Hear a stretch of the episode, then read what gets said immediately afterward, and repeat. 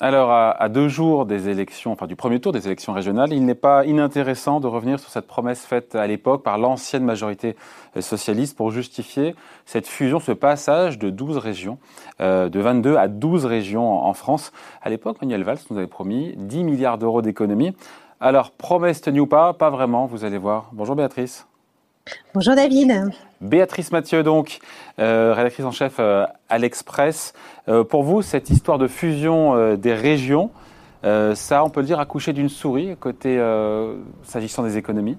Oui, c'est ce que Manuel Valls avait vendu lors de la réforme territoriale qu'il avait euh, lancée, puisque on avait promis et on a ce, ce chiffre de 10 milliards d'euros avait été euh, lancé, sans qu'on sache vraiment pourquoi et d'où venait euh, ce chiffre. Alors il faut refaire un petit peu, comment dire, d'archéologie, d'histoire un peu économique. Il faut se rappeler, donc au printemps, on est au printemps 2014. Manuel Valls est fraîchement nommé à Matignon.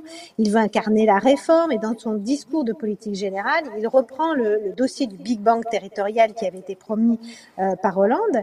Et donc, il promet d'une part de supprimer les départements et de faire cette division par deux du nombre de régions. Alors, euh, le premier objectif ne passera pas l'année, hein, c'est victime du lobby des élus de terrain, et donc reste le mariage de certaines régions. Et c'est à ce moment-là, en fait, que l'argument financier devient central. Et donc arrive ce chiffre de 10 milliards. D'où il arrive, comment il est calculé? Aujourd'hui, tous les experts et les spécialistes de finances publiques locales disent c'était totalement irréaliste et, et c'était vraiment pas un chiffrage sérieux.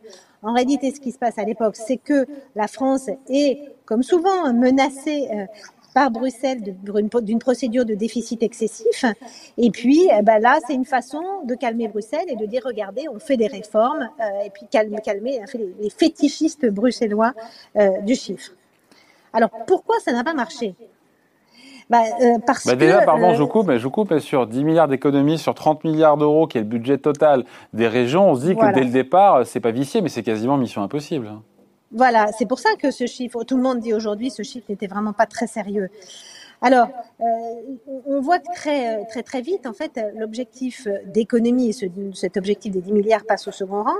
Alors, il y a certes eu des économies qui ont été liées à la massification euh, de, certains achats, euh, sur les contrats d'assurance, il y a eu des, fusions de comités euh, du tourisme, euh, il y a eu quelques gains immobiliers, mais en même temps, pour froisser personne, dans la plupart des cas, les hôtels de région ont été maintenus en l'état, comme dans le Grand Est, en Occitanie ou en Normandie.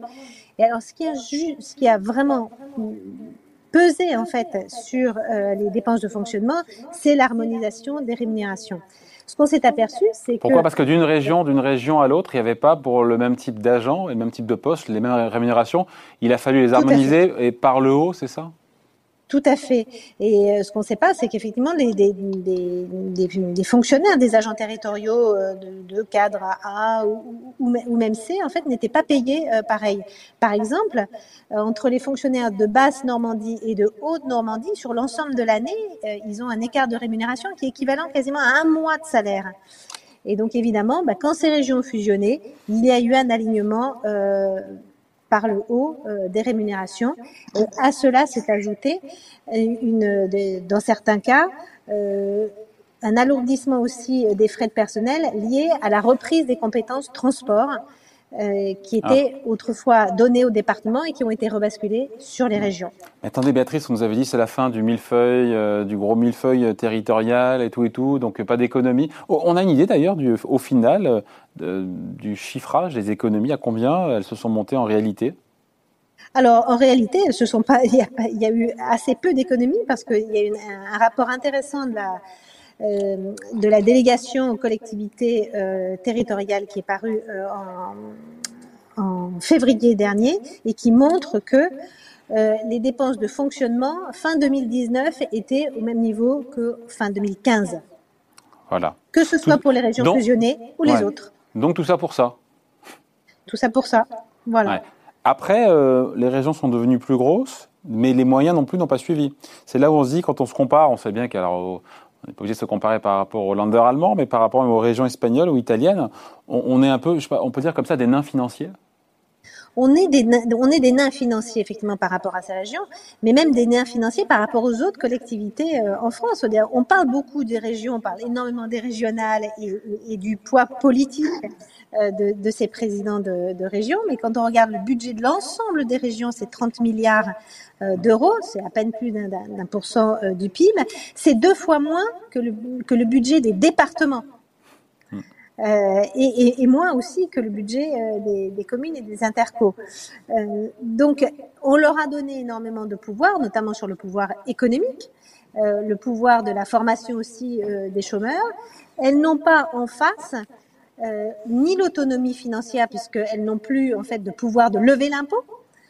et parce qu'elles vivent désormais, puisque la CVAE a va disparaître dans le cadre de la baisse des, impôts de production. La CVAE, c'est la cotisation sur la valeur ajoutée des entreprises. Voilà, et qui, euh, dans les fameux, euh, dans, dans, le plan de relance, en fait, c'est un des points importants puisque la part que touchaient les régions euh, de cette CVAE va disparaître, ce qui explique les 20 milliards de, de, baisse de CVAE, et ça va être remplacé pour les, pour les régions par de la TVA. Donc en fait, on a branché un tuyau qui vient de Bercy pour financer les régions. C'est un petit peu curieux en termes de financement de régions. Hmm.